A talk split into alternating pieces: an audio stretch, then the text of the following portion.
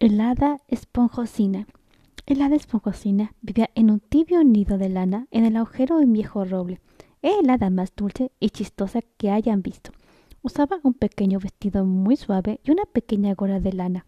El hada esponjosina tenía los cabellos rojos y los ojos castaños, más pícaros y brillantes que uno pueda imaginar. Y qué vida le, le daba a los animales, porque por desgracia el hada esponjosina era un hada muy bromista. Solía meterse en los nidos en los que dormían los gordos ratoncitos bebés, mientras la mamá dormitaba con su tejido en las manos y papá ratón fumaba su pipa de avellano y, les hacía cosquillas a los bebés hasta que todos gritaban de la risa. Una noche se divirtió de lo lindo. Encontró un pequeño ratón muerto en un, en un campo y se le ocurrió una idea. Buscó hasta encontrar un trozo de pasto largo y fuerte y luego tomó al ratoncito le ató el trozo de pasto a la cola y corrió con él al gran árbol donde vivía el, anciano búho. En la base del árbol había puesto un pequeño agujero y ahí se fue a meter el hada. Al poco escuchó una voz ronca en el árbol que decía Huelo un ratón, huelo un ratón. Se oyó un batir de alas y el hada esponjosina de un tirón metió al, ratón al agujero. El hada se metió en la, en la boca la cola del ratón para ayudarse a contener la risa. La voz ronca dijo con furia ¿A dónde se fue el ratón? Huelo un ratón. Sé que huelo un ratón.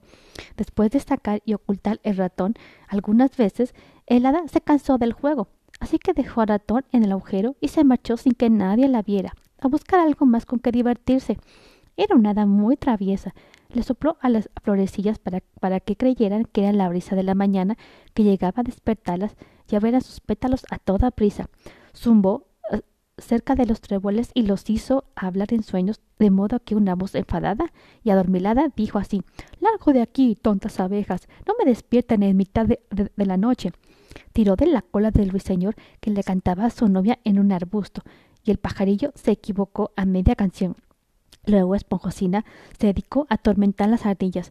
Solía encontrar sus escondites, robarse las nueces y rellenar los, huecos con piedrecitas, y esto, cuando C es una ardillita trabajadora y con muchas bocas que alimentar, es algo que realmente enfurece. Luego les amarraba bellotas a la cola, aplaudía para asustarlas y les tiraba de, las orejas a las ardillas bebés hasta que por fin decidieron ofrecer una recompensa a cualquiera que pudiera atrapar a la hada esponjosina y llevarla para que recibiera un justo castigo. Nadie pudo atrapar a esponjosina, pero como ahora van a ver, ella se atrapó sola. Una noche andaba metiendo las narices en un pajar tratando de encontrar alguna travesura que pudiera hacer, cuando encontró una dulce y pequeña casita con bonitas paredes de alambre y, y con la puerta abierta, como invitándola a pasar. Y, y sin más, Esponjosina saltó al interior pensando que encontraría algo más con que divertirse. Había algo blanco y pequeño colgado del techo, de modo que la hada lo sujetó y tiró con fuerza.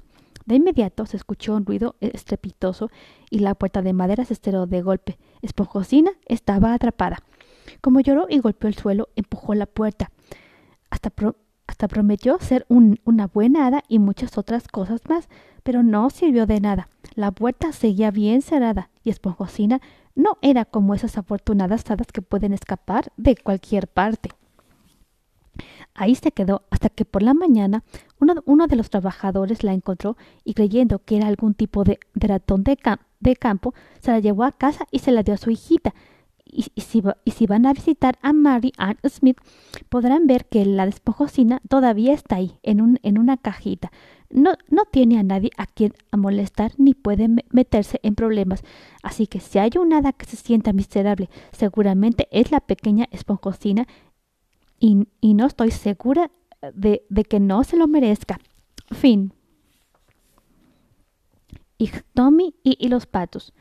Ictomi era un muchacho de la familia de, de, las hadas arañas. Usaba pantalones de piel de venado con largos flecos a cada, un, a cada lado y calzaba diminutos mocasines adornados con cuentas. Su largo cabello negro estaba peinado con una raya a medio y cada mitad la ataba con bandas rojas, incluso se pintaba su chistosa cara con rayas amarillas y rojas y dibujaba grandes círculos negros alrededor de sus ojos. Usaba una chaqueta de piel de venado con cuentas de brillantes colores cosidas con ella. Iktomi se vestía como un verdadero bravo Dakota. Iktomi era un tipo astuto. Prefería romper una trampa que atrapar, aunque fuera una pequeña presa, en una cacería honesta, y traía carcajadas cuando algunos animalitos no muy brillantes caían pronto en, en alguna de sus trampas. Iktomi vivía solo en la tienda en forma de cono, en la pradera. Un día estaba sentado muy hambriento en el interior de, su tipi. De pronto salió corriendo arrastrando tras él eh, su manta. Rápidamente la extendió en el suelo.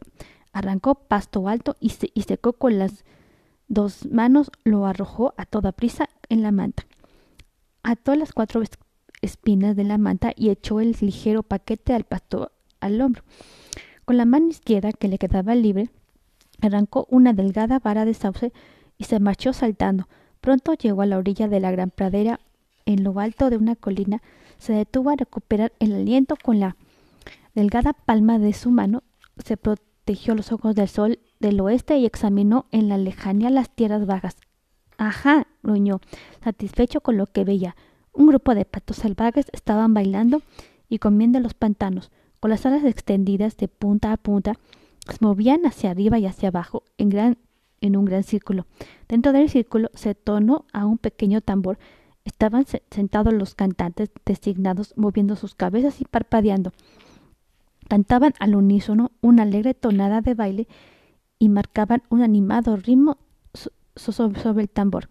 Siguiendo un sinuoso sendero, apareció de pronto la delgada silueta de un, de un guerrero darcota Llevaba en la espalda un fado muy grande, con una caña de sauce. Se detenía para no caer bajo el pe para no caer bajo el peso de aquel bulto. ¿Eh? ¿Quién anda ahí? Gritó de pronto un curioso pato viejo, todavía moviéndose hacia arriba y hacia abajo al ritmo del baile. Eh, Tommy, amigo, dinos por favor qué llevas en ese bulto. No te vayas tan rápido. Alto, detente, le dijo uno de los patos cantantes. Mis amigos, no debo interrumpir su danza, o, si supieran lo que llevo en mi manta, no querrían verlo. Sigan cantando y bailando.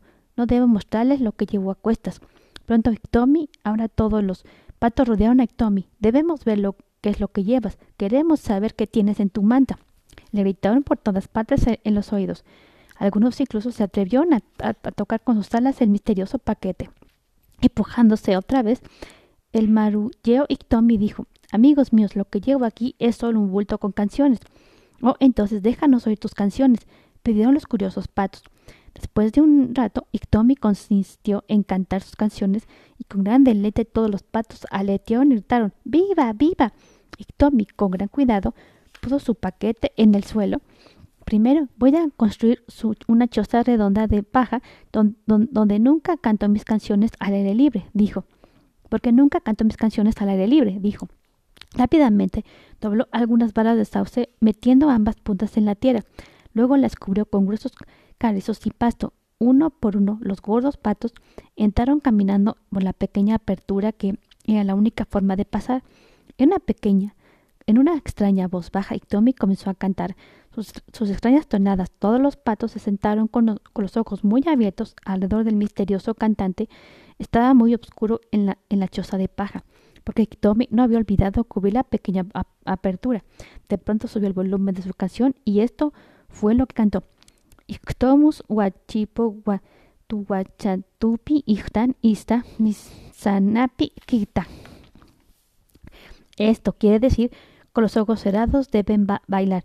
El que se atreva a abrirlos por siempre los ojos rojos tendrá.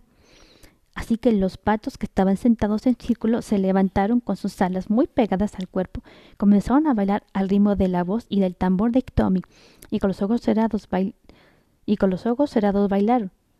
Bailaron, y dejó de golpear el tambor, pero comenzó a cantar con más fuerza y con más rapidez.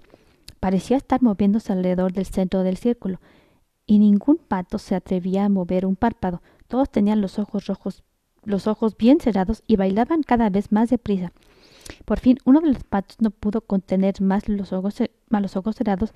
Era Chica, que entreabrió un poco un párpado para ver lo que Tommy hacía en el centro del círculo. ¡Oh! ¡Oh! exclamó empavorecido. ¡Corran! ¡Vuelven! Tommy les está, les está retorciendo el cuello. ¡Salgan y vuelen! gritó. Entonces los patos abrieron los ojos. Ahí, al lado del bulto de canciones de Tommy, se, encontraba la mitad, de, la mitad de su parvada en el suelo. Los, otros patos salieron volando por la apertura que Ishka había hecho cuando se apresuró a, a dar la alarma. Pero mientras volaban a lo alto, de, a lo alto del cielo azul, se gritaban unos a otros, oh, tienen los ojos rojos, rojos, porque las palabras de advertencia habían resultado ciertas. Ja, ja, rió y Tommy, desatando las cuatro, las cuatro puntas de su manta. Ya no me ya no, ya no se, sentaré con hambre dentro de mi tienda. Entonces se marchó a casa con un montón de patos gordos en su manta, y en las tierras bajas quedó la choza de paja para que las lluvias y los vientos la, la derribaran. Fin.